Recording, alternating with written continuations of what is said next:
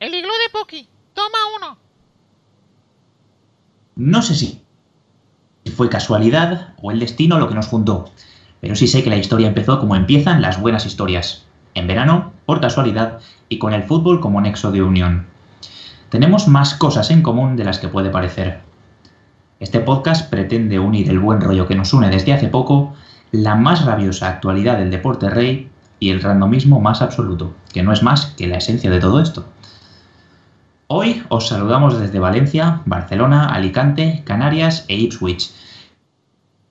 Pero habitualmente recorremos España, Alemania, Inglaterra, los países escandinavos o lo que sea que vaya surgiendo según la jornada. Personalmente espero que esto os divierta un poco y os sirva de algo, pero como lo segundo va a estar complicado, solo espero que salgamos vivos de esta. Porque los lazos que ha unido Twitter y ha estrechado Vivenger, que no lo separe el balompié. Mi nombre es Alex Martínez y este podcast se llama... Espera, ¿oís eso?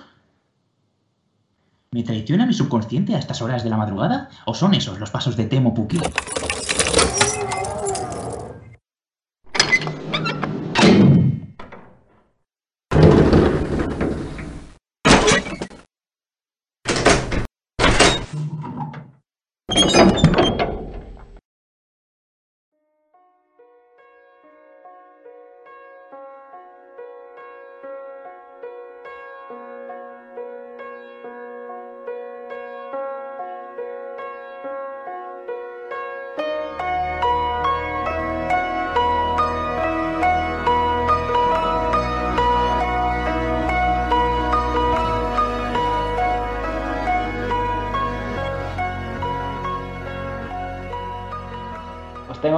una mala noticia. eh, no soy Temo Puki, soy Miguel Sanz, pero, pero este, este es mi glue. Y aquí tengo unos esquimales acompañándome para que la temperatura no baje mucho y me tengáis vivo. Y estos esquimales me acompañan desde distintos puntos de, bueno, del planeta, como ha dicho aquí el compañero Martínez. Uno de ellos es Onrubia. Hola Hola. Desde Barcelona. El otro es eh, aquí el presentador, bueno, el introductor, no sé si existe esa palabra, pero es él, él es Martínez. Yo solo tengo que añadir que hay, o sea, nuestra intención es que, es que baje la temperatura, no que suba, porque esto es un iglú, si no, esto se derrite. Ya está. Hola, ¿qué tal? pero si no me muero. Y bueno, aquí está Shar, que, eh, que estoy seguro de que no quiere que me muera. Hola, muy buenas noches, Shar. Buen- buenas, buenas noches, Miki. No, si la cosa es que no se derrita, pero yo vivo cerca de un desierto, entonces es complicado yo estar en un iglú y que no me derrita. Y bueno, para que no, por último, para que no se enfríe la cosa, tenemos a Pau y a Patricia desde algún punto remoto de Inglaterra. No, no, no tan remoto. No es tan remoto, desde No. En Suffolk. Tenéis un caballito muy bonito. Es un caballo, ¿no? Sí. ¿Ves? Eh, eh, bueno, yo, yo soy de Valencia, ¿eh? aunque esté ahora. es muy paternal. Pau. Soy muy paternal porque soy de paterna, sí. Y estaba un poco harto de- del, del- del- del tiempo de la meteorología bipolar de Valencia, Ujú. que solo hay invierno y verano. Muy poco invierno y mucho verano, entonces digo, voy a venirme a buscar un poco el frío aquí al iglú. Pues nada, no hay, no hay mejor sitio que este para poder bajar la temperatura, aunque siga habiendo humedad, porque si no, no habrían bloques de hielo ni cosas de esas para poder hacer el iglú. Pero eh, tenemos un, vamos a empezar con un tema que es muy bipolar o que puede ser bipolar para según qué sectores del deporte rey y sobre todo del Fútbol Club Barcelona, y es el tema Paulinho, la opinión sobre el jugador de Paulinho, que parece que todo el mundo tenga una, una opinión fundamentada sobre el centrocampista brasileño, pero bueno, aquí tenemos a, a un rubia desde Barcelona que nos va a ilustrar acerca de- del jugador, más que acerca del jugador, sobre lo que significa el jugador en el contexto, en el contexto Barça. Bueno, el fichaje de Paulinho por 40 millones, eh, un jugador de 29 años, y ya y que viene de la Liga China, pues es un poco un fichaje un poco random, ¿no? Y que de primeras no te entra por los ojos. Y además es un futbolista box to box que tampoco brilló en Europa y que su llegada a Barcelona, pues no suena del todo bien, ¿no? Luego tampoco sabemos lo que busca Valverde. eh, el equipo necesitaba un organizador, se vio el año pasado, y tampoco el club ha dado muestras de querer ser organizador, a no ser que fuera Berratti, no ha habido otra opción. Y bueno, veremos. Paulinho en teoría debería dar más empaque al equipo y, y vaya. Lo único que me suena mal de esta llegada es primero que, tiene, que su valor es de 40 millones y que en todo el verano, eh, habiendo negociado y negociado con, con, el club chino, no se haya bajado ni un euro en, en su fichaje. Hilando con, hilando con el tipo de jugador que has mencionado, sí que podríamos, aunque existían los 40 millones de euros que podría costar, sí que es verdad que es un jugador que podría ser apropiado para, para Valverde en el sentido de, de, que suele, suele caracterizar a sus equipos de una, de una presión asfixiante o significativa y ahí eh, Martínez sí que podría encajar, ¿no? Claro, porque eso es lo que no se, lo que no se valora nunca, es lo que quiere Valverde. Y Valverde siempre se ha caracterizado mucho por ir a presionar arriba, por ser muy intenso. Y ese tipo de jugador el Barcelona no lo tiene en la plantilla. mm, Que yo sepa, o que si se me está olvidando alguien, decídmelo. Sergi Roberto no- mencionó, eh, perdona Alex, Sergi Roberto mencionó Valverde en rueda de prensa que, que podía servirle en ese contexto porque es un jugador que, que él ve que la presión tiene aptitudes y capacidad, bueno, y capacidad, perdón, y una actitud como para poder, para poder desarrollar ese rol. Pero no es tan, él, como dices, no es tan específico como el de Paulinho. Claro, al final es volver a readaptar a Sergi Roberto a una posición, bueno, más que a una posición, no, porque sería ponerlo interior a un rol que no es el suyo y se lo adaptar, claro. Pero Paulinho lleva haciendo toda su carrera lo mismo. Entonces, sí que es verdad que el precio es mm, carísimo, pero es lo que es- ya no debería sorprendernos nada de este mercado. El mercado en el que se han pagado 222 millones de euros por Neymar. Mm, A partir de ahí, pues todo se verá. Pero futbolísticamente a mí Paulinho sí que me cuadra. Y eh, Onrubia, eh, ¿a, ti, ¿a ti te cuadra en este sentido? Sí, a ver, a mí, o sea, en el, en el Barça que me quiero imaginar que se verá este año, no me cuadra. Porque además para este rol ya tienes a Sergi Roberto y a Rakitic, hipotéticamente. Pero en lo que se imagina Valverde, que es un Barça muy arriba donde se robará el balón en zonas muy ofensivas y demás, eh, el, eh, Paulinho sí que me encaja bastante en esto de ir a robar y a presionar. Pero claro, mm, este equipo eh, este año seguramente se va a volver a ver que le falta un organizador claro y que vaya, que ni las, otras las otras opciones que suenan como Coutinho, ni Sergi Roberto ni demás lo son. Y creo que el Barça lo va a notar. Se puede arrepentir de haber apostado todo a, a por Paulinho. Y una última pregunta y ya vamos cerrando el tema, si, si no tenéis ninguna cuestión al respecto. Eh, ¿No crees, Alex, bueno, en Rubia, que la llegada de Paulinho, con todo lo que significa en la, transformación del equipo, podría cerrar el paso a un canterano como Aleña? Y sobre todo en el momento en el que llega, ¿no? Que cerrarle el paso a un canterano en este momento, en este momento podría ser un golpe duro para, para el Barça como institución. Bueno, en este tema el, sí que me gustaría hablar, o sea, Paulinho es un jugador que, dejando de banda el precio, tiene 29 años. O sea, si se tiene que apostar por Aleñá, es mucho mejor que venga alguien de 29 años que no que venga alguien de 26.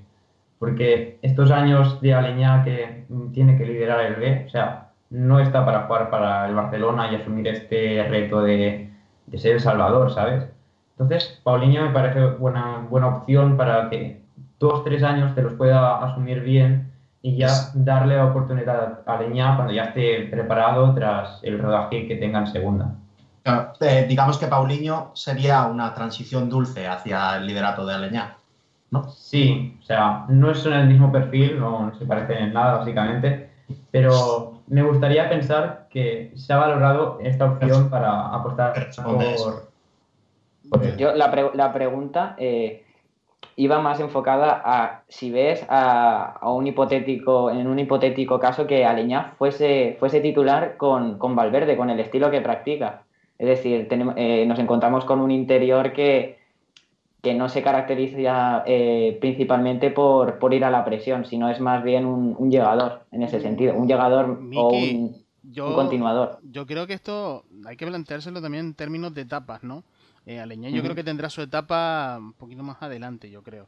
Y siendo un interior, un, un tipo de interior distinto, ¿no? Al de Paulinho, pues me parece que no, no corresponde mucho, ¿sabes? No concuerda mucho la, la pregunta. Quizás a lo que tendríamos que preguntar es si, te- si en el Barça hay un perfil parecido. Antes Martínez lo, lo- cuestionaba y yo no respondí un poco para no interrumpir, pero sí que es verdad que el perfil de Rakitic me, me- me suena mucho al de Paulinho. Es decir, es un jugador que efectivamente vaya a la presión, pero y que va- te va a morder arriba, te va a querer robar, pero también es un jugador que conduce mucho, que te llega mucho al área, que te va, que va a tener presencia sobre todo eh, más sin balón que con balón, te va a hacer un trabajo que, que pueda habilitar un poco sobre todo esa zona intermedia donde Messi pueda actuar.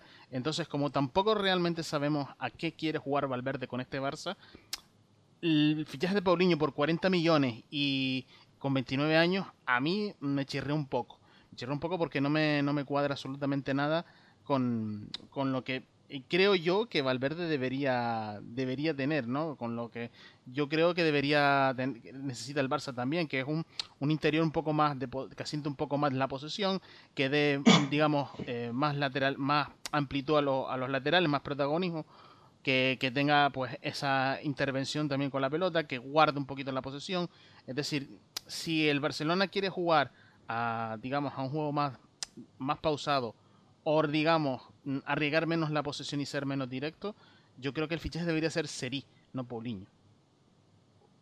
Sí, vaya, lo, que comentas. Seri, sería, seguramente sea el fichaje que quiera la afición, o sea, es ese fichaje de un organizador que es lo que todos estamos esperando para ver al Barça de antes. Pero si Valverde no, no lo han fichado aún, significa que Valverde tampoco estaría interesado en esta figura. Y sobre Paulinho, comentar que su fichaje, sobre todo en, no tanto en el aspecto futbolístico, sino en las negociaciones que han habido, también nos indica un poco la dificultad que está teniendo esta directiva en negociar con los clubes y en rebajar los precios de salida, porque si Paulinho ya viene sonando desde el verano y ya se han hecho ofertas desde junio, no te puedes plantar a agosto sin haber rebajado ni un euro de, de su cláusula. Un fichaje que ya de por sí por 40 suena raro, ya por no se ha rebajado nada, no se ha llegado ni a 20 ni a 25, sino vas a pagar al final los 40 millones. El principal problema es que saben que el Barcelona tiene dinero, que ha ingresado los 222 millones de Neymar, tiene la sartén por el mango, el club que va, que tú vas a por un jugador, saben que tienes dinero, el otro club tiene la sartén por el mango de decir, lo quieres, paga lo que pido porque tienes dinero, no es que estás en una posición de tengo que rebajar porque no me da, no, no, tienes dinero de sobra, úsalo. No, pero esto es ahora, pero Paulinho se viene negociando desde junio. Y ahí sí que se puede decir que por Dembele, no, porque Dembele es un fichaje por Neymar, pero es que por, por Paulinho has negociado todo el verano. Han habido portadas de Paulinho en junio y al final te encuentras que no has encontrado ni una alternativa más barata, ni más joven, y vas a pagar los 40 millones por un jugador que así de primeras suena mucho a Arda. Sea, en el aspecto de que no se va a rentabilizar demasiado. Sí, concluyendo, podríamos decir algo así como que el perfil de Paulinho, según la, según la directiva, ya, ya se necesitaba desde, desde hará seis meses y hemos llegado al último tercio de mercado con el Barça con más dinero que nunca y no, vamos, no se ha, no se ha formalizado, por lo que a partir de ahora será, será más difícil. Eh, creo que vamos a ir eh, cerrando ya el tema de, Paulinho, un poco controvertido, pero sí que es verdad que hemos, hemos tocado todo lo que viene siendo las facetas de, del, del Fútbol Club Barcelona. Así que eh, ahora mismo eh, pasaríamos al, a un tema recurrente de todos los veranos, a nuestro querido trofeo Taranja. bueno.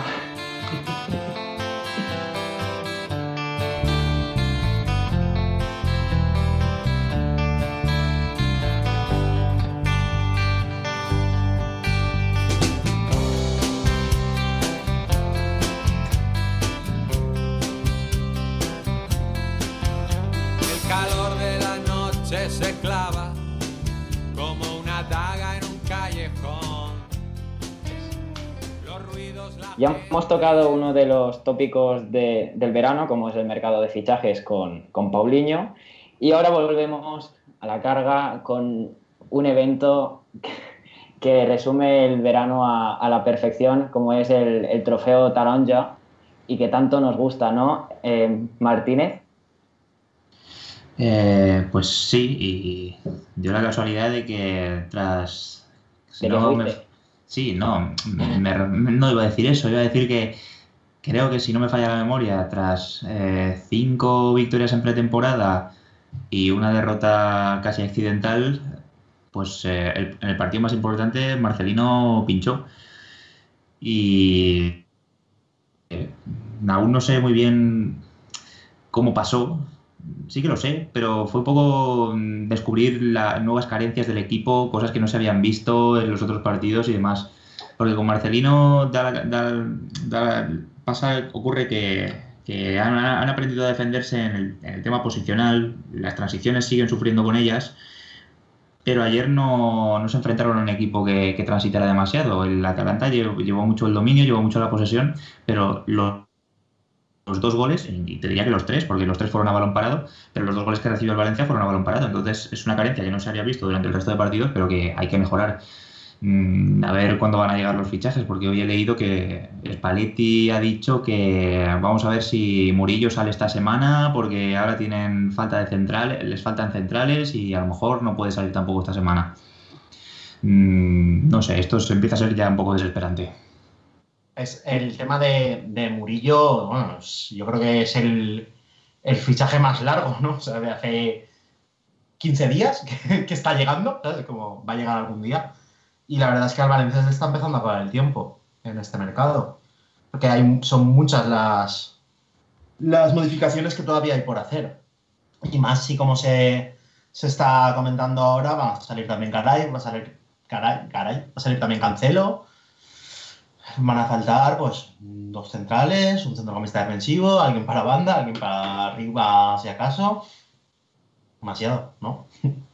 Sobre Hola. todo que, que Marcelino ha dicho que, que van a llegar cuatro fichajes, que este no tiene, bueno, no que no tiene nada que ver, pero que, que el 31 de agosto el equipo va, va a hacer muchos cambios. Y es como, ya estamos a día 13 y que vas a esperar al último momento con la liga ya empezada para que se adapten los jugadores. Creo que es un poco, teniendo todo el mercado, sabiendo casi desde el principio las carencias que el equipo tenía, que Marcelino venía con, con tiempo de sobra para preparar el equipo, es un poco a última hora, prisa y corriendo.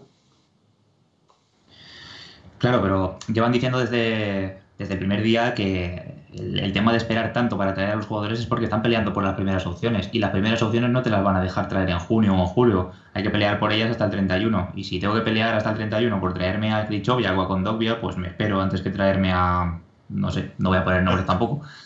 Pero A Mario Suárez. yo. o sea, mira, es, un- es un buen, es un buen nombre. Que por cierto fue jugador de la jornada hace nada en la Liga China. A saber cómo estará el nivel en la Liga China, no quiero saberlo, pero. Que le pregunten a Paulinho. No sé. Yo, yo tengo una cuestión Eh, sí. existencial sobre el Taronja. ¿Cómo viste al Papu? Vi al Papu, vi al Papu y jugó bastante bien. Cada vez que, cada vez que tocaba el balón gritaba Papu, pero Papu, todo el rato desde la grada. Era gracioso. Pero yo creo que no es más gracioso, más gracioso que Chichizola. Ah, pues mira, me ayudas a enlazar porque además eh, el Valencia, el Valencia debuta la semana que viene contra Las Palmas en casa y hoy he visto por primera vez a Las Palmas en esta pretemporada y Chichizola se ha marcado un partidazo que Sarcos lo podrá decir mejor porque también lo ha visto y lo habrá visto más que yo. Pero eh, Telita, Las Palmas ha ganado el partido y ha ganado el trofeo gracias a él. Porque en defensa un cuidado y, en ataque van muy bien. En ataque siguen manteniendo ese, juego de toque, ese juego preciosista del año pasado con Setién. Y ahora lo bueno es que han mejorado en portería. Claro, mejorar a Raúl Izoain tampoco es muy complicado. Que, que nos diga que seguro que, que lo explica mejor que yo. De Todas las razonables. O sea, yo la opinión que tengo de Raúl es que no es un portero para primera división. Es decir, es un portero que tiene muchísimas carencias, tanto técnicas como, como tácticas también. No tiene un gran manejo con los pies, a pesar de que ha mejorado en ello. Tampoco tiene una interacción demasiado, digamos, buena con, el, con, con su defensa.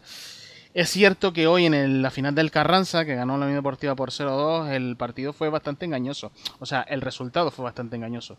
Porque ese 0-2 habla más de la eficacia de- arriba de la Unión Deportiva y de la poca eficacia del Málaga que realmente de- del nivel de juego visto por los dos equipos, ¿no? Eh, yo creo que el Málaga le apretó muchísimo a la Unión Deportiva Las Palmas, sobre todo le hizo, eh, em, digamos que dominó un poquito más la situación tras unos 15 primeros minutos, 15, 20 minutos iniciales donde el, la Unión Deportiva pues sí que es verdad que dominaba un poquito más en campo contrario, el Málaga, se sacó se, sacó ese dominio encima.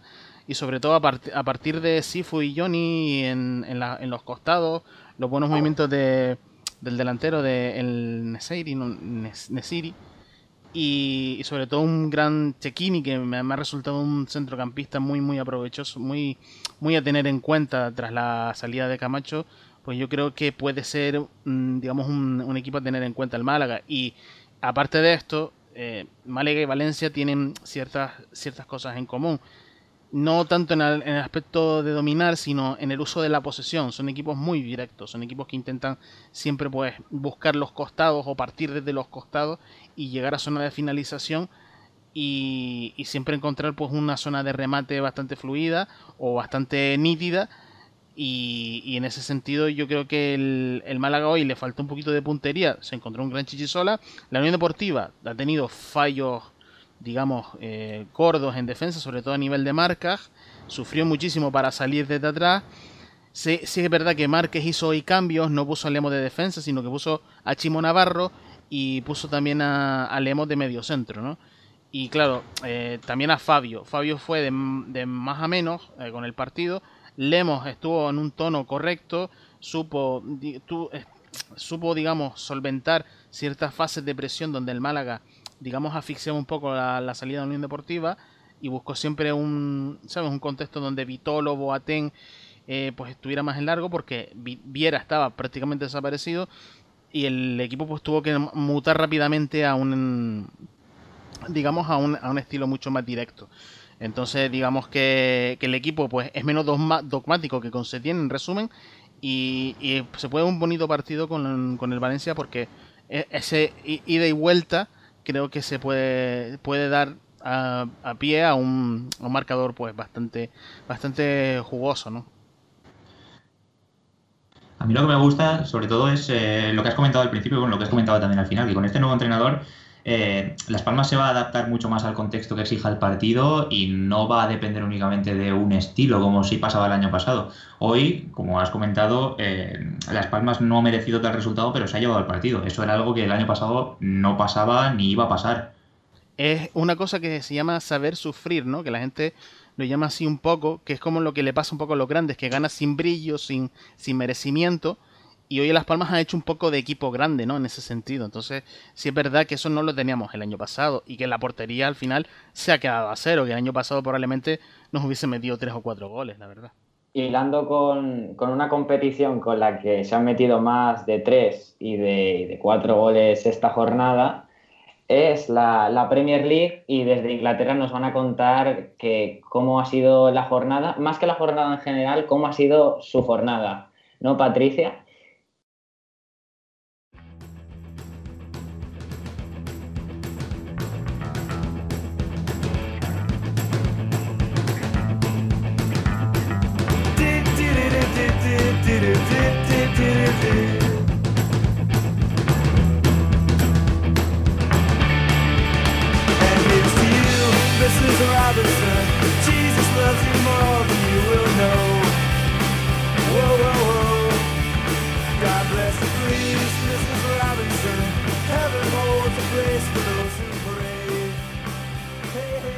Bueno, eh, para empezar la, Premier League, la verdad que el primer partido, eh, el Arsenal, como no, sufriendo. eh, los primeros 15 minutos fueron un poco, un poco locura. Este Arsenal, por lo menos, casi que ilusiona un poco más.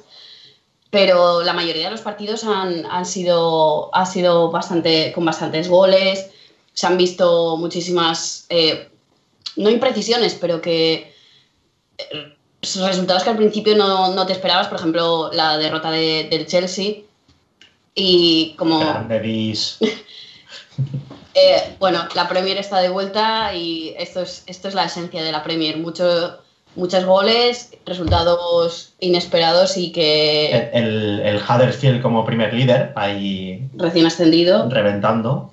que la gente daba las, la, la gente, mucha gente da las quinielas de- del descenso y llega al primer partido y 3-0.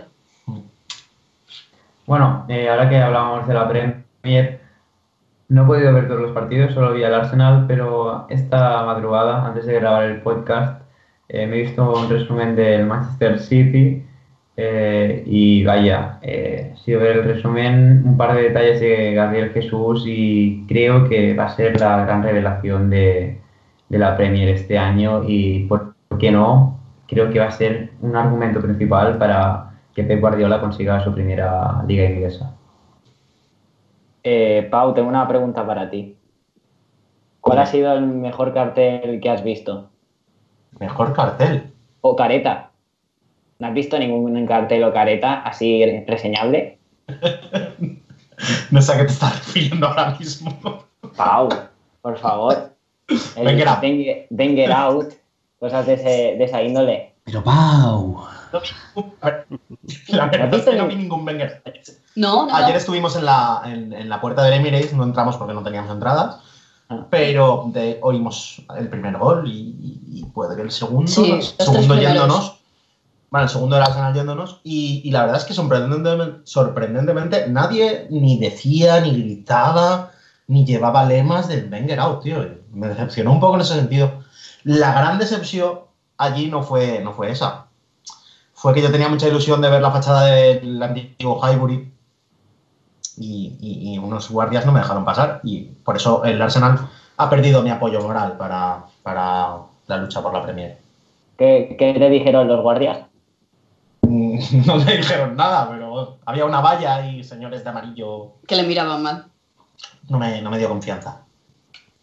Tampoco iba a luchar el Arsenal por la Premier de todos modos, ni con tu apoyo ni con el. ni sin él. ¡Boom!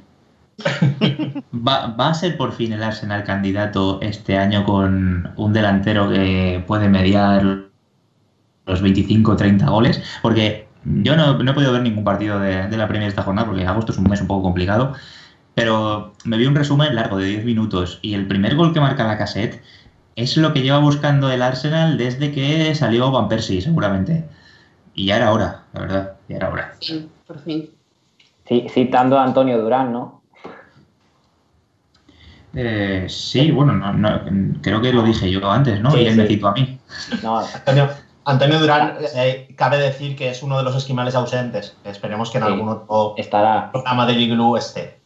No, le damos fab desde aquí a Antonio Durán, que es el que el primero que introdujo ese tema de que la Lacazette era el, el delantero que necesitaba el Arsenal en, en espacios, en espacios reducidos. Hombre, es que Miki, Anto- eh, Antonio Durán eh, tiene el mismo problema que yo, que el, el iglú tiene que meter en el congelador porque si no se le derrite con el calor que hace por Sevilla. No, no hará tanto, no hará tanto. Yo lo paso peor, ¿eh? Me tengo que comprar muchas. Bueno, comprar no, tengo que hacerme las cosas. Hay que salir a cazar focas y eso. Claro, Bueno, y- todo. Eh, eh, de momento estamos dejando pasar por alto lo más importante en la jornada de la Premier. Cuéntanos. Eh, mm, hay un equipo que el año pasado. ¿Eh? Hay un equipo que la temporada pasada solo ganó un partido fuera de casa. Y esta temporada empezaba en casa del campeón. Y ¡pam! 2-3 al canto. Barley, claro. Nada, solo eso. Tu equipo. Sí, mi Que no equipo, se mi equipo, note. mi equipo. A, a Son Pau, can- ¿Hay candidatos? ¿Hay Vamos a candidaturas decir- este año al título? Hay. ¿El primero? Hay candidatura a no bajar. pero- El el Leicester, decidido- el Leicester también empezó así. hemos de decir que Pau se ha metido a sí mismo en la, en la porra por el descenso. Sí. Como se ha, se ha quitado la presión, podrías decir, oh, qué valiente, se ha metido él mismo en el descenso, pero no. Ha sido en plan de, bueno, yo me meto en descenso y si yo me salgo, pues de lujo. Corbata nueva. Ahí estamos. La verdad es que nadie esperaba que hoy eh, marcara dos goles. La verdad, la verdad, Pau, yo pensaba que si al, si al Chelsea le llegan a expulsar un, uno más, al, a vuestro equipo lo, os lo, lo, lo empata seguro. Es decir, si el, si el- si el Chelsea termina con 8 jugadores, el, vosotros termináis con, con tres goles en el casillero contra, ¿sabes? Bien visto, bien visto, porque era cada, cada, cada jugador expulsado del Chelsea un gol del Chelsea, ¿no? De hecho, eh, le anularon un gol también al Chelsea. No estoy seguro de si era bien anulado o no, pero No, no queramos entrar en polémicas absurdas, ¿no? no entremos. Pero bueno, bueno. La primera victoria a la saca para los haters. Pau, una pregunta. ¿Quién-. A, quién le ves con más posibilidades de ganar la liga? ¿Al Barley o al Arsenal? Al Barley, Uh, pero claramente. el Tito, sí, no, lo no. mismo. En realidad, fuera bromas. Al Barley le pones a la caseta arriba y le das vueltas al Arsenal. Ahí te has venido un poco arriba. Un poquito. Gracias, Patri, gracias. Por favor. Pon sentido común aquí. Sí, sí, sí.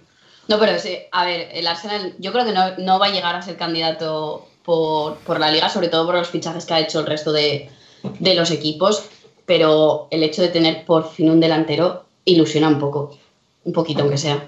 Como el Tottenham, que ha hecho grandes fichajes este mercado. Sí, Como nadie. Levis, Levis Time, ¿eh? Levis Time. Ojo, ¿Eh? Sí. Levis Time. Ya puede darse prisa ya, porque A veces el, el- el- a veces cuando todo va bien, no hace falta hacer muchos cambios. Bueno, eso y que van a hacer la del Arsenal de años atrás, de están construyendo un nuevo estadio, mm, empieza la sequía de fichajes poco a poco. Que empiecen a vender ya. A ver si Ah, media tabla suficiente. El Atlético tiene la ventaja, es decir, cada uno tiene una, tiene una Ah. excusa. Digamos que la ventaja con la que parte en este caso el Tottenham es que su proyecto está en crecimiento, aunque no fiche, eh, es un proyecto que se está consolidando, están jugando cada vez mejor y solo, solo han tenido una baja importante en este mercado que se cubre con un jugador que estaba en la plantilla, que es Trippier, o sea, se ha ido Walker, en- viene Trippier, viene no, jugar a Trippier y yo los veo luchando el título, sinceramente. Y además tienen al, al, para mí, mejor entrenador de, la liga, que es Pochettino. Y sobre fichajes, falta poco para que llegue el central del Ajax, un poco cabra loca, Davinson Sánchez. Cierto, cierto. Lo que sí que escuché eh, de Levi fue que, que este verano, si, si estaban más tranquilitos, sería porque iban a dedicar todo el dinero a la academia y al, y al estadio. Que uno puede entender que es una excusa, pero el Tottenham sí que es verdad que lleva haciendo las cosas bien durante años y se le puede dar crédito. Otra cosa ya si, si viene el año que viene y ya no, no, vemos, no vemos fichajes. Eh, ¿Algo que añadir acerca de esta extensa jornada de Premier conforme a goles? Bueno, más que extensa, ¿no? Numerosa jornada de, goles. Bueno, que uno de esos goles tuvo nombre propio, que es el de Wayne Rooney, que volvió al Everton marcando en su debut eh, en, en la Premier, con, bueno, en su redebut en la Premier con el Everton. Eh, sí, que- qué mejor manera, ¿no? De volver que siendo profeta en su tierra, vaya, nunca mejor dicho. La verdad es que yo no me lo esperaba y, y me ha alegrado mucho el ver que el Everton ha ganado con un gol de, del bueno de, de Wayne. Miki, yo creo que tienes algo que decir de- del delantero que ha hecho doblete en el Huddersfield, ¿puede ser? Magic Munier. He de decir que, que no, no lo he visto, a ver, no lo he visto, he visto highlights, pero me he visto un highlight de, de creo que 15 minutos que hizo un aficionado del Huddersfield y he de decir que, que sé de su existencia por el FIFA. Es decir, yo me hago modos carreras en el FIFA, voy a explicarlas un poco, aunque a nadie le importe, pero yo hago modos carreras en el FIFA recreando equipos y me ha dado por, por recrear al Chelsea de Di Matteo, que daba, pues, no, no daba asco, pero a mí me gustan los equipos que dan asco. Entonces, sí, he hecho un Asco no, equipo- lo siguiente. Pues, pues eso. Eh, y me, me he marcado un, con el Fulham eh, un Chelsea de Di Matteo y necesitaba un Drogba. Y he dicho, pues me metí a Sofifa, pues, eh, puse los, los parámetros que quería y me salió Munier.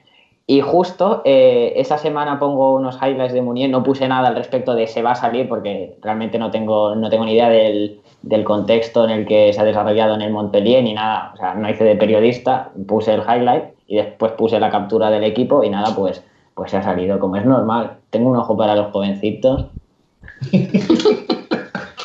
Yo, que también me toco para los jóvenes, he de decir, Paternal.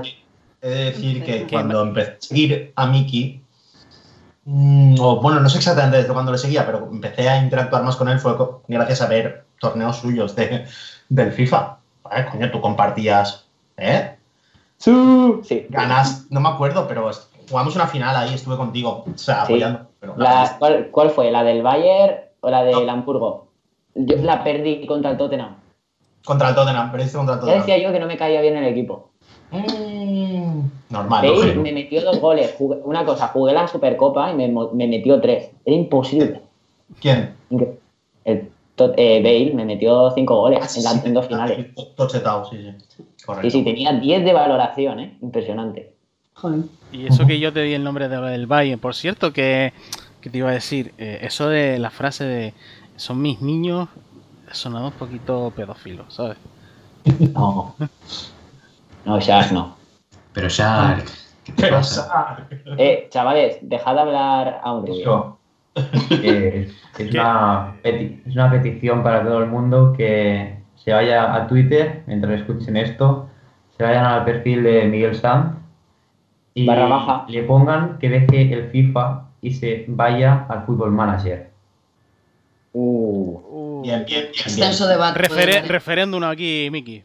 Estoy Eh, con los rubia. lo, he intent- lo he intentado con el Fútbol Manager, pero se me hace muy denso. Ya somos dos.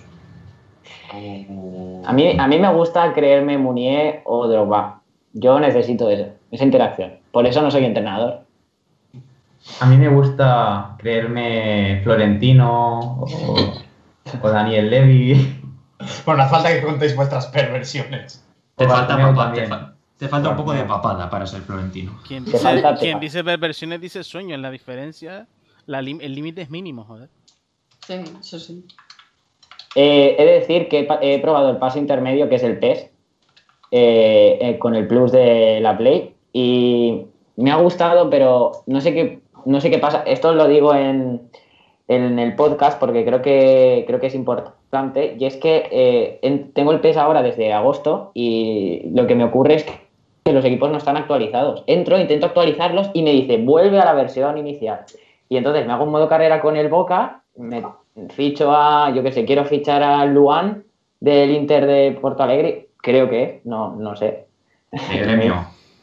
Eso, de gremio, que, que no me sí. acuerdo quién es. Bueno, sí, ah, no pasa nada. Y, y nada, y lo quiero fichar y me aparece en 62 cuando debería tener 75. No, yo lo, yo lo digo en el podcast por si alguien me puede ayudar, porque es que si no, no voy a jugar. Si no están actualizados, no puedo. Igual que los balones y las botas, yo todo Por actualizado. favor, directo, me- mensajes directos a, a Miguel Sanz barra baja con esa solución. Gracias. Por favor, alguien que vaya a escuchar este podcast, como por ejemplo su madre, que le ayude en este tema, por favor.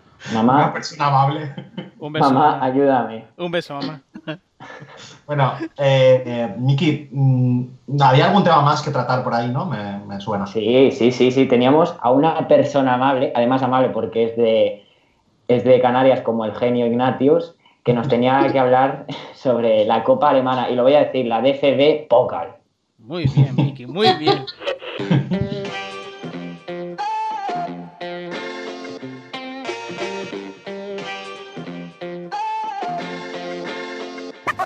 In einem schwarzen Fotoalbum mit einem silbernen Knopf. Bewahr ich alle diese Bilder im Kopf. Ich weiß noch, damals als ich jung und wild war im Block. Ich bewahr mir diese Bilder im Kopf. In einem schwarzen Fotoalbum mit einem silbernen Knopf. Bewahr ich alle diese Bilder im Kopf. Ich weiß noch, als wir das erste Mal gechillt haben im Loft Ich bewahr mir diese Bilder im Kopf, Kopf. Ilústranos, Shark. Bueno, no, la verdad es que no, todavía queda la, una, una segunda mitad ¿no? de, de partidos porque el, el grueso eh, el grueso de partidos es bastante amplio porque entran todos los equipos de primera. de tenemos antes de dar, digamos, eh, antes de dar un poco lo, ver un poco cómo son cómo han sido los resultados, hay que explicar un poco cómo funciona la DFB Pokal. Es un sistema muy parecido al de la Premier, solo que en la primera ronda eh, entran los de equipos, los, todos los equipos de primera y segunda, más los eh, cuatro primeros clasificados de la temporada anterior de tercera, de, de- tercera liga. Y, y en este caso, a partir del, a partir del quinto de la tercera liga hasta de ahí hasta, en orden descendente hasta las divisiones más inferiores, pues participan en sus respectivas copas regionales. Es decir, por ejemplo, Baviera tiene su propia copa. eh, la parte de Berlín tiene su propia copa, la parte de eh, Brandenburgo, etcétera, etcétera, y así sucesivamente. Entonces, en este caso, pues bueno, tiene muchas posibilidades equipos de cuarta, quinta división que pueden entrar a, a jugar la primera ronda de copa, con lo que supone no solo eh, derechos de televisión, sino también taquilla, y en caso que pudieran pasar a siguientes rondas que se ha dado, pues el premio va, va creciendo, lo cual ayudaría también un poco al club económicamente, ¿no? Que por algo muchas veces están ahí. Y bueno, la verdad es que no ha habido sorpresas en esta, en esta primera ronda de lo que va de momento, de lo que se ha jugado. Y han pasado todos los que se esperaban que pasaran. Eh, desde luego que no es...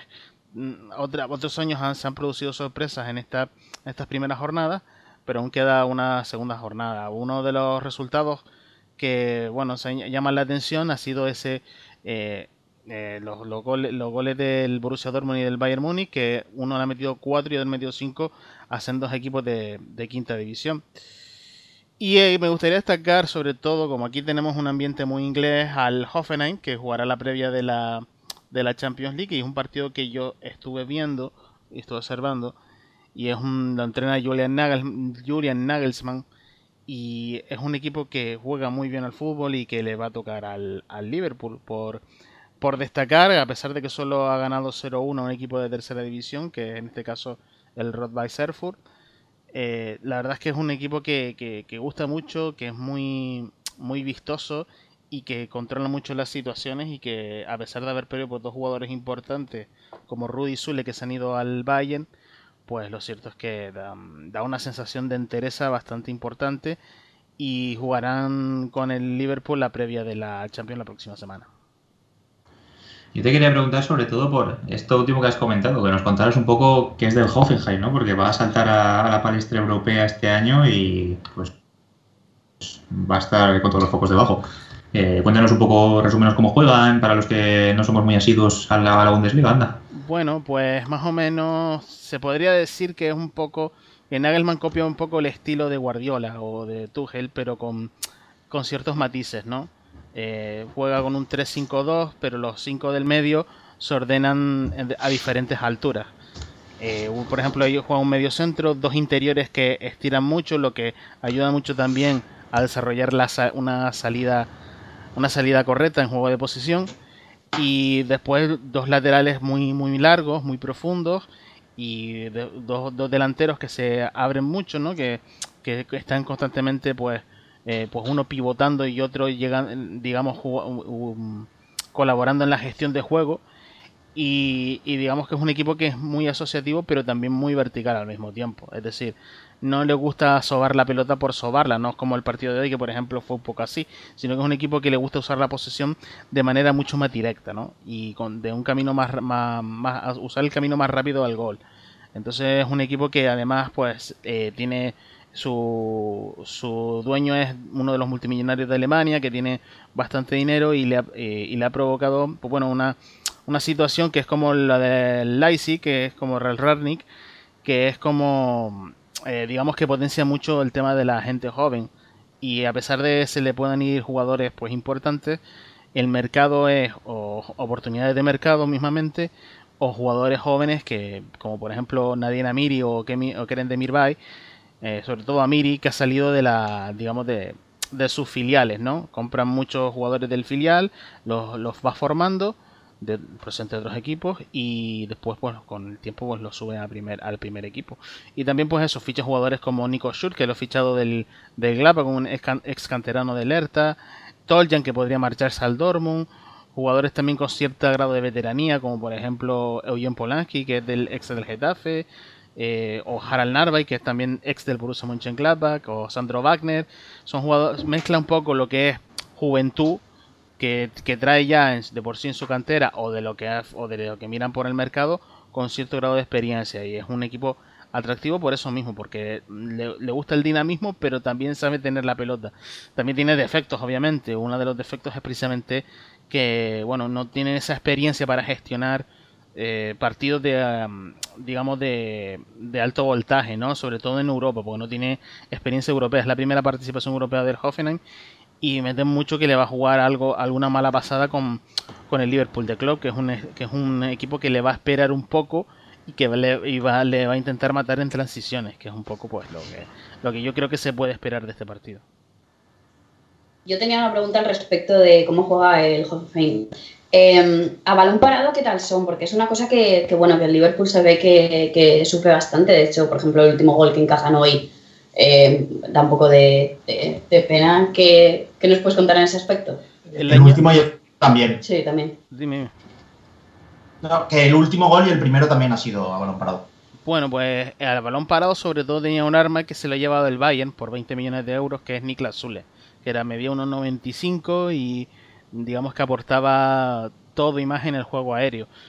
Han fichado a Harald Norway, el noruego, que bueno, que Miki lo conocerá seguramente.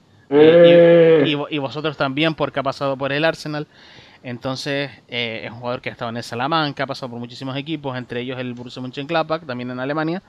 Fue a Inglaterra y volvió, fue un periplo corto de un año. Y lo han fichado por 7 millones, un jugador bastante alto y que le podría dar puntos en ese sentido yo personalmente, o sea, sí que le veo, no le veo especialmente fuerte al Hoffenheim en, balón parado. Sí es verdad que en las faltas laterales, sobre todo, sí que le puede crear peligro una defensa, digamos que no marque, obviamente que no, no, te, no esté muy ducha en el tema del marcaje, del marcaje zonal o el marcaje mixto. Entonces, yo creo que por ahí puede venir los problemas del Liverpool y es una ventaja para el Hoffenheim. Pero ojo, el Hoffenheim también suf sufre balón parado, o sea que no es no estamos hablando tampoco de un equipo que, que sea infalible en ese sentido.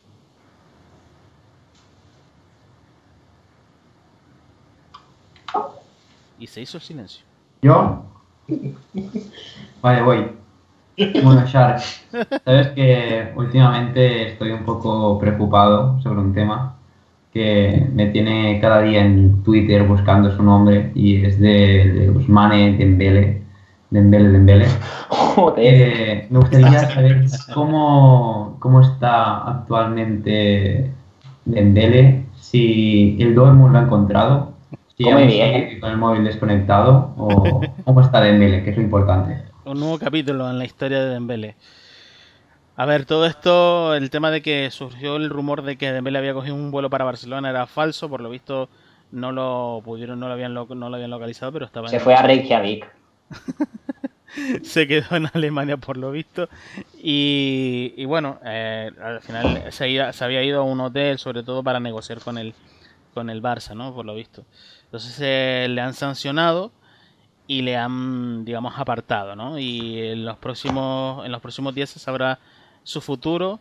Se ha dicho que el el entrenador va a hablar con él que es realmente lo que quiere y si quiere quedarse en el equipo o realmente marcharse y si se marcha, pues el Dortmund le, le, pondrá precio, obviamente, para que el Barcelona le haga una oferta y tanteen un poco por el jugador, aunque estamos, pues eso, a mitad de agosto, a punto de comenzar la Liga y la Bundesliga. Y bueno, ya por ejemplo en el partido de Copa que han jugado hoy, pues no, no han puesto Dembélé de, de titular. Entonces eso más o menos te puede explicar que, que bueno, eh, aparte de sancionado, eh, el Dortmund creo que se está preparando, no solo para eso, sino para incluso su sustituto, que es un jugador del Lyon que es realmente algo muy parecido a Dembélé.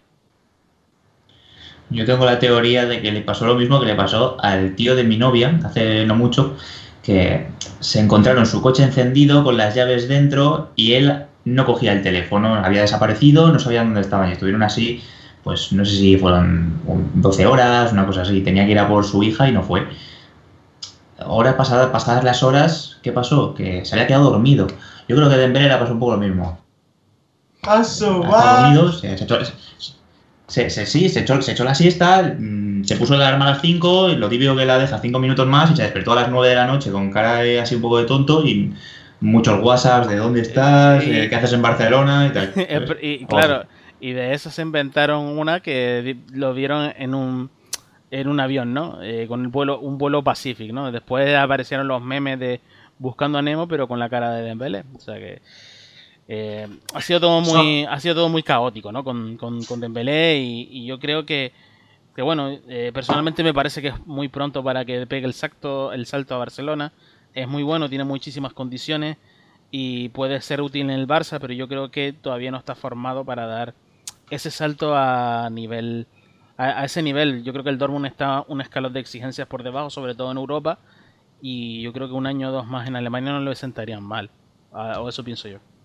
Bueno, decir que la teoría de Martínez no es muy descabellada porque en las, en la, o sea, en la radio por la noche y demás, en las madrugadas de con el tú dirás, eh, lo que se ha venido diciendo es que los compañeros cuando encontraron o cuando vieron a Dembélé o hablaron con él, eh, lo que se pensaron es que se había dormido efectivamente, o sea, que, que estaba en casa durmiendo con el teléfono apagado y, y no sé, pensaban que era un acto de rebeldía por el Barcelona.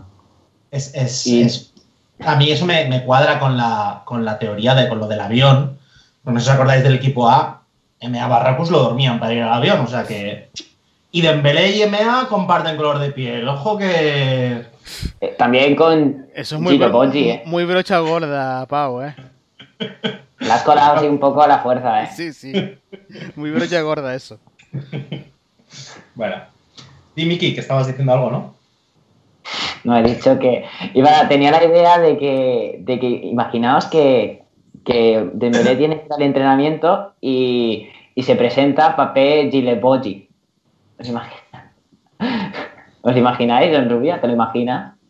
Bueno, sí, sí. Es- es- Sí, este sí, verano, este verano últimamente, en los últimos días, me ha dado por imaginarme cómo sería una serie del mercado de fichajes actual, con Dembélé en casa durmiendo sin contestar, o con apagado bloqueando a su entrenador, con Coutinho pidiendo el transfer request, con Neymar y, y, Y Dani. Alves en la boda de Messi acordando que se van al Paris Saint Germain, con Piqué tuiteando el se queda. Hay, hay mucho salseo con Y, Ceballos, y Leandro, Leandro negociando con, con Murillo.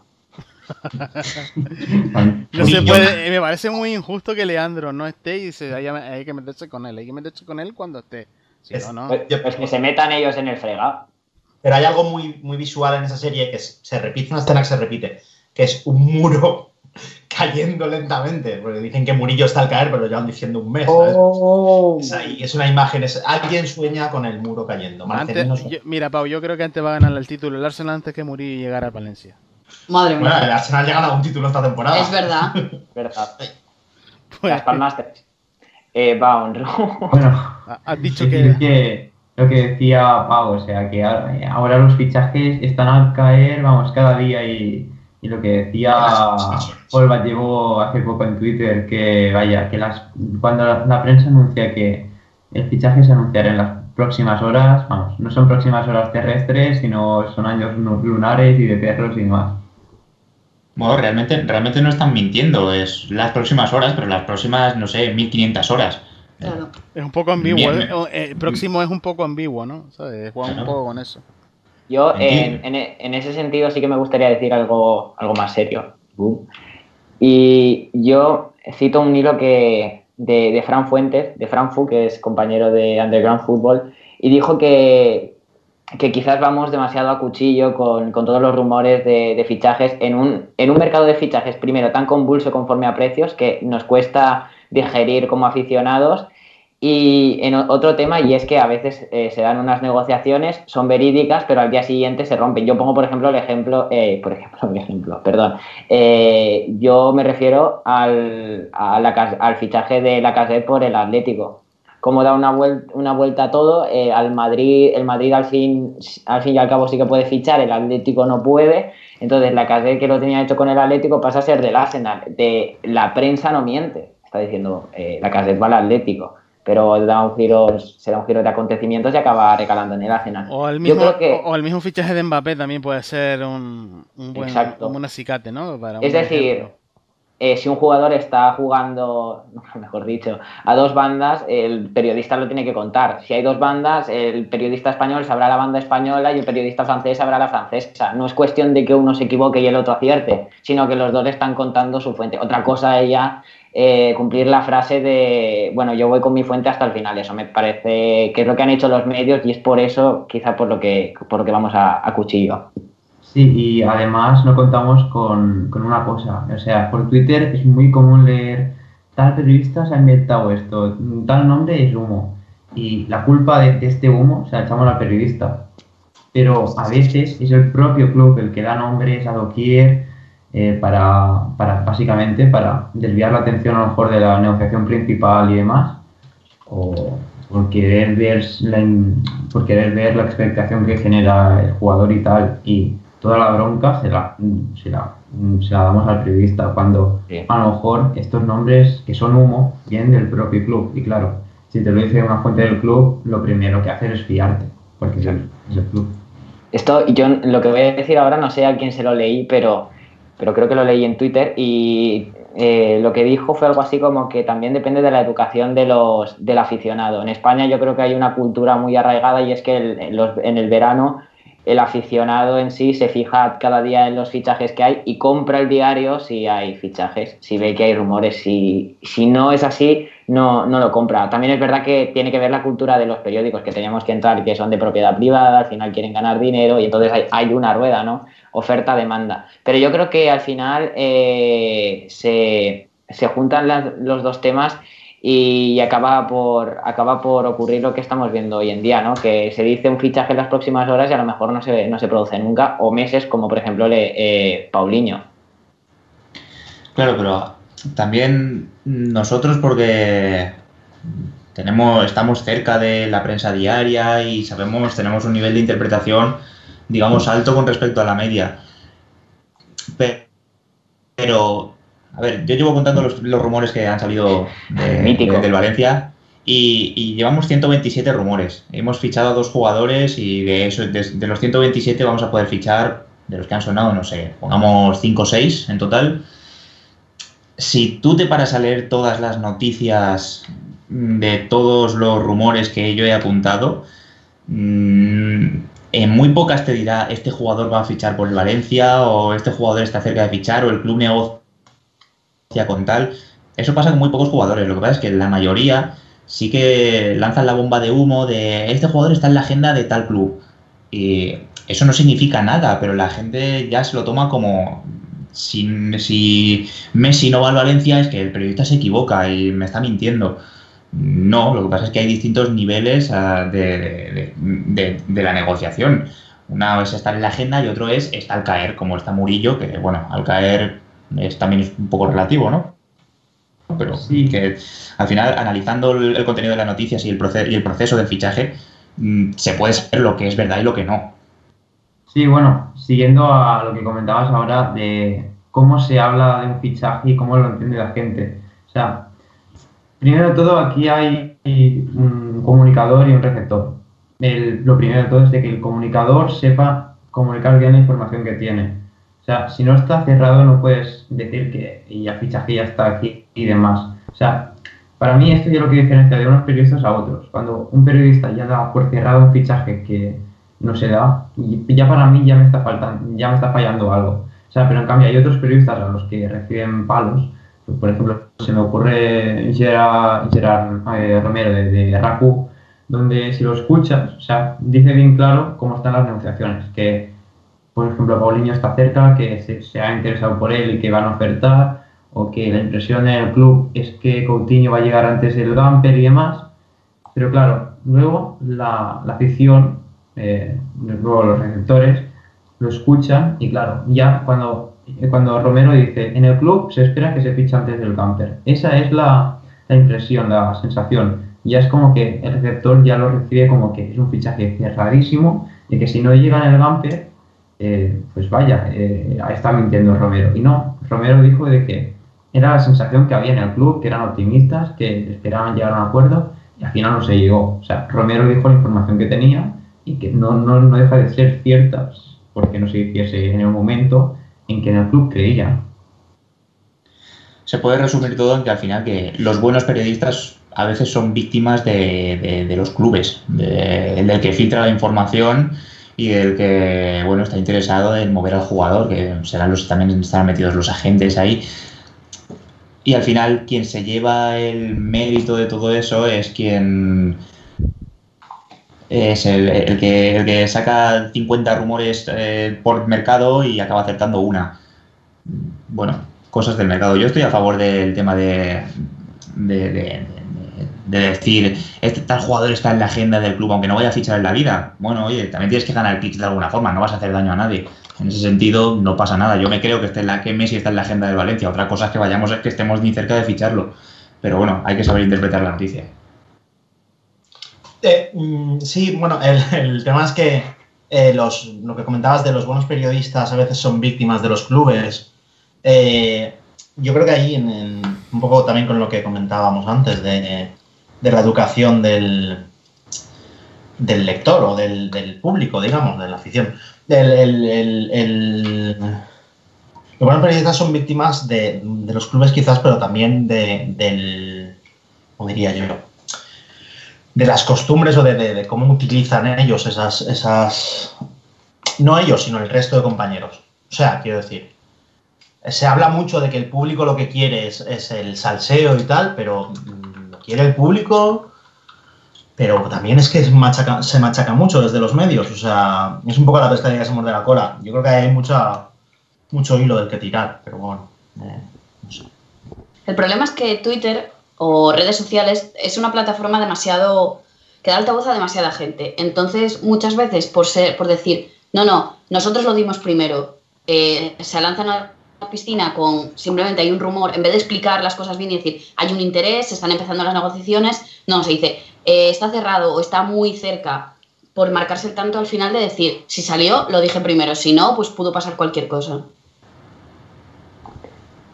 Volvemos en este sentido al, al tema de fichajes tan recurrente en verano, pero nos, nos vamos a centrar en, en un tema que tiene todavía más, más salseo y es el Magic tema de Wenger en el que yo, yo estoy saliendo ganador por el momento. Bueno, bueno, decir que Miguel, si antes te he echado bronca por no jugar al Football Manager, ahora te debo dar las gracias por el fichaje de el verdadero fichaje del verano, que fue el del Boateng por tu tipo. Gracias. He de, he de decir que, que estaba en un momento en el que no me apetecía negociar. Yo, soy una, yo me considero una persona inteligente y dije, bueno, hay que rentabilizar el tiempo y eso pasa por pagar cláusula. Y pagué la cláusula, la mágica cláusula de, de Boateng de 11,5 millones cuando tenía un valor de 7,5 millones. Por, calculé ayer que me endosaron un 53% de, de inflación. Ahora mismo Sí, ¿Dónde coño calculas tú el porcentaje de inflación? El porcentaje se calcula, pues rest- eh, le restas el- lo que te ha costado, o sea, al valor. Da igual, da igual. Y eso Miki, no, expliques esto. No, no es necesario explicar esto tampoco. Porque ayer, es decir, ayer por la noche pagaste 24 kilos por Griezmann sin negociar. Y gracias a ti me he comprado a Messi. Ya, Ya, está, bueno, yo no, bueno, bueno. no tengo A que ver, decirte. eh, sin negociar, no cabe puntualizar. Eh, bueno, primero de todo, habéis empezado a saco, ha sido culpa tu- en vuestra todo. De hecho, la vez que no he hablado y ha habido un silencio, ha sido culpa del eco de- del iglú, no mío. O sea, yo no tengo aquí nada que ver. Y debemos decir que estamos haciendo un- una especie de comunio, que no debemos decir comunio porque comunio se peta. Y no, para no decir esa palabra, la has repetido tres veces. Da igual. No, pero, pero con una connotación negativa de comunio, comunio, comunio, peta. O sea, es malo. Tenemos una, una liga de, de Big Wenger y por esto empezó todo. Por esto y por Eh. darles consejos a Miki. Paul, Paul lo ha hecho más fácil. Los consejos, es verdad, también, también se incluyen, pero, eh, pero fue así. Va, Así, va ¿no? incluido en el pack de la liga los consejos, ¿no?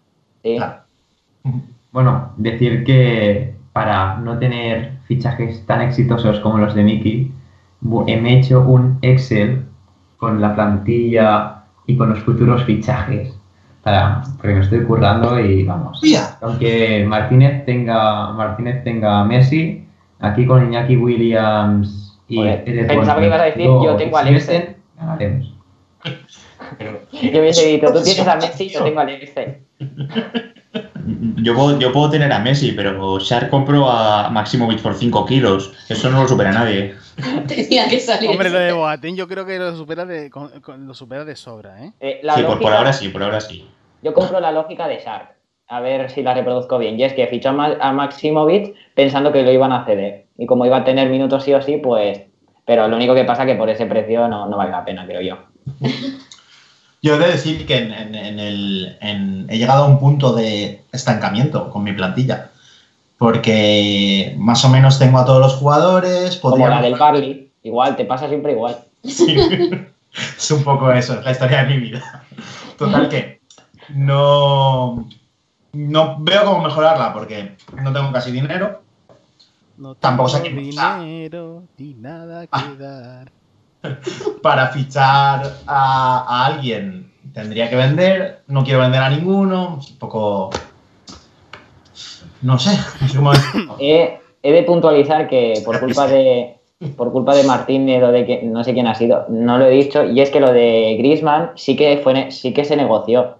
Yo en un primer momento en un, prim- en un primer momento lo que hice fue ofrecerle 20 millones y me dijo algo así, literal. Por 20 millones ni de coña. Yo interpreté, pues, 22 tampoco, ¿sabes? El ni de coña siempre indica un poco de, ¡buah! Estás tonto, tío. Y, ah, y además, lo he fichado por 24 teniendo un valor de 20. Que si lo piensas no es para tanto. Ya, pero es que no tiene sentido que me compres a Griezmann por 24 cuando estaba Messi en el mercado por 27. Es que no, yo, yo la visión de futuro tuya no la acabo de entender mucho. Yo ahí de decir, de decir que Es un poco es- etérea. Estos días en que he sido más bien espectador del mercado, porque no, ya te digo, estoy estancado, me ha parecido que el que mejor lo ha hecho con diferencia es, es aquí el señor Alex Martínez. O sea, Lógico, se ha, sacado, acuerdo. se ha sacado a Messi gratis y se ha sacado 3 o 4 millones más. Porque Y ha vendido. ya, ya ha protagonizado un ah. mensaje en el, en el tablón. Lo he borrado ya. Eh, eso no lo vi. Pero ha No, vendido. ha borrado. No, pero hay capturas Claro. en el grupo, ¿eh? O sea, Ah, ahí te- pero hasta la encuesta ha borrado. Hablar, cabrones. hay capturas en el grupo, o sea, no. Pero ha borrado hasta la encuesta. No digo más. Claro.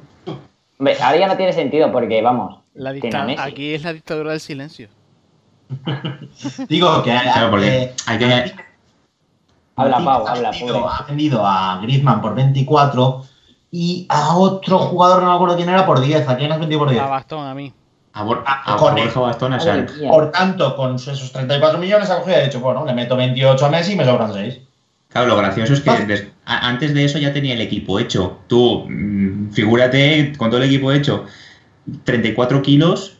Madre mía, si es que me ha dado para fichar a Messi, me ha dado para fichar a no sé quién más, a, así a, a Cuellar, que ya tengo dos porteros, y poco más. Ya es lo que vaya saliendo, vender y comprar. Se nota, lo Martín, que, que Méndez está de tu lado. Hay que decir que yo he fichado a Chichisola Eh. mucho, mucho antes que nadie, ¿eh? ¡No! ¡Ha fichado a Chichizola! Claro, por eso lo quiero. Véndemelo. Claro, No, mal. Chichizola, tío. ¿qué Es pasa? ídolo. ¿Qué El pasa? mejor portero lo tengo yo. eh. Es un ídolo. Yo, mi, mi actual estrategia es que estoy en números rojos, he vendido a toda la defensa y tío, pues, No me digas. si tú a menos, pues la vendo. No me la está Vamos comprando a tener que negociar por la defensa, me da. Y, para... mi- ¿Cuál estrategia es estar en números rojos? Eh, sí, claro, porque eso quiere decir que soy un mal gestor. Lo que tengo que decir Eres un es paga que... cláusulas, tío, hablamos No, claro. no, no, no, no. Tengo una estrategia to guapa basada en el FIFA que también os va vais a petar. Y es que eh, he fichado a Zubeldía, o a Zubeldía, eh, y a- creo que el portero del, del, el del Eibar, el segundo es Dimitrovic o algo así, o sea, menos de un millón, y he empujado justo lo que pedían, y no ha empujado nadie más, y voy a tope con Zubeldía y con dos jugadores lesionados del Athletic Club, como son Mikel Rico y, y el otro, ¿cómo se llama? Eh, se me ha ido, Jolín. Y tú, Beñat. no, Ah, y tú tipo- Raspe. tu raspe, Por lo menos, Miki, por lo menos vas progresando y ya tienes un portero, aunque no vaya a jugar. Porque la última vez que de tu equipo tenías como cuatro defensas, cuatro centrocampistas y ya está. y los Y de ellos. tenía ocho, ocho jugadores. Creo y que los de aún. Lo Sí, puse una vez por el grupo. Wow, tengo por fin la, la plantilla completa. Ahora tengo el problema de que estoy en números rojos. Pero, y que si vendo voy a tener que comprar otra vez. Pero Pau, él quería imitar a Guardiola, que jugara con ese 3-6-0, ¿sabes? Entonces Ya. hay que, hay que entenderle, hombre. O sea, No, B. Wenger no me entiende. Por eso tiene lo de Wenger, ¿sabes? Wenger no me entiende, por eso no gana. Bueno, no, no, no, no ha cuajado. Eh, tenía que decir lo del FIFA y es que eh, fiché a Zubeldia para que fuese mi regista en el San Pauli y lo petó. O sea, fue mi. Fue, fue un amor. Metió cinco goles de fuera del área, 10 asistencias, de pasador de la, de la leche. En el, en el Fútbol Manager no sé si era así. Pero vamos, en el FIFA, en el FIFA 17 es muy bueno. Y fichadlo pronto porque sube muy rápido. Consejo patrocinado por. Paga. Sports. Ah, en el PS fichad a Pavón y a Ante Coric. Ante Pero que, Coric, eso, que a eso no juega nadie. Ante todo, ante todo, fichada ante Coric. Bueno, gracias, Pau. Ante, ante Gracias. Connie. Gracias. Ajá. Decir a, Te retiras aquí arriba. decir a FIFA, a PES y a Football Manager que si quieren regalarnos el juego, la versión beta del próximo año. Le podemos hacer una, le podemos hacer un, un podemos. unboxing y una review en un vídeo de YouTube. Exacto, o sea, La eh, View. camisetas, unas gorras. estamos abiertos a todo. Buscamos, buscamos financiación. Yo lo lanzo al aire a ver si tal. Somos gente seria. Bueno, todos no. ¿me, me vais a comprar un defensa? Ahora, Sí, ahora demasiado. Si yo no ficho a los que estoy buscando, no. eh, Si yo ficho a los que no estoy buscando, no. Miki, yo ahora miro tu plantilla a ver qué puedo hacer, ¿vale? Si Vale, me bajas vale. a Raúl Navas, me lo pienso. No, pero tampoco. O a, o a Luis Hernández. Ahí yo, es- ahí yo el problema que tengo es que no quiero vender a Siobas, está lesionado, pero para ficharte a alguien debería vender a Siobas. Siobas tiene mucho carisma. Hombre, Siobas es que el año pasado lo fiché en un comunio que tenía y desde que lo fiché hizo seis todas las jornadas menos una. Seis. Siobas, Siobas. No, claro, yo decía, si, si o vas a vender, pensate ver porque te está puntuando. Bueno, perdón. Yo he intentado hacerlo, pero no, no, no me ha salido la, la cosa. Si o vas o, o no vas.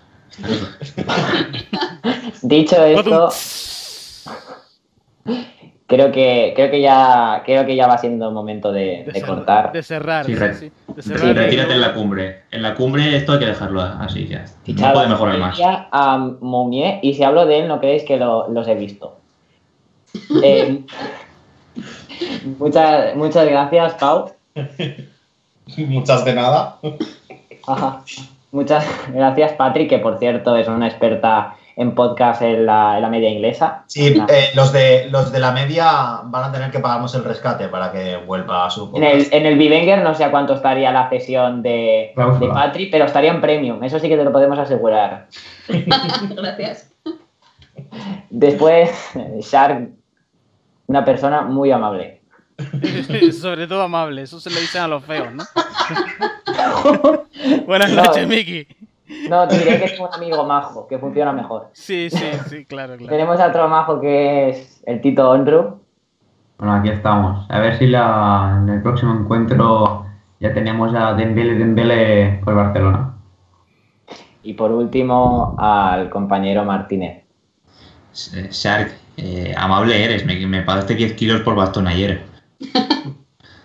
Porque no me dejaste otra opción, cabrón. Eres, eres un hombre de gran corazón. Pero, pero si no me, no me dejaste otra opción, ¿qué me estás hablando? Aquí hay una, Pues- siempre, aquí siempre hay intrahistorias, colega. O sea, aquí no, to- Eh. no, no os creáis todo lo que os contéis.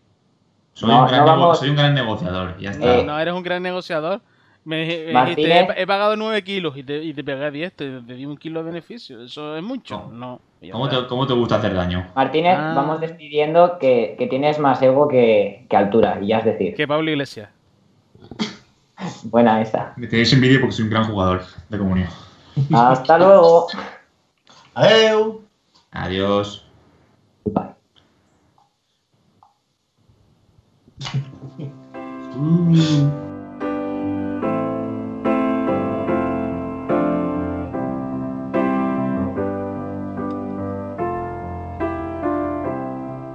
When I find myself in times of trouble, Mother Mary comes to me, speaking words of wisdom, let it be.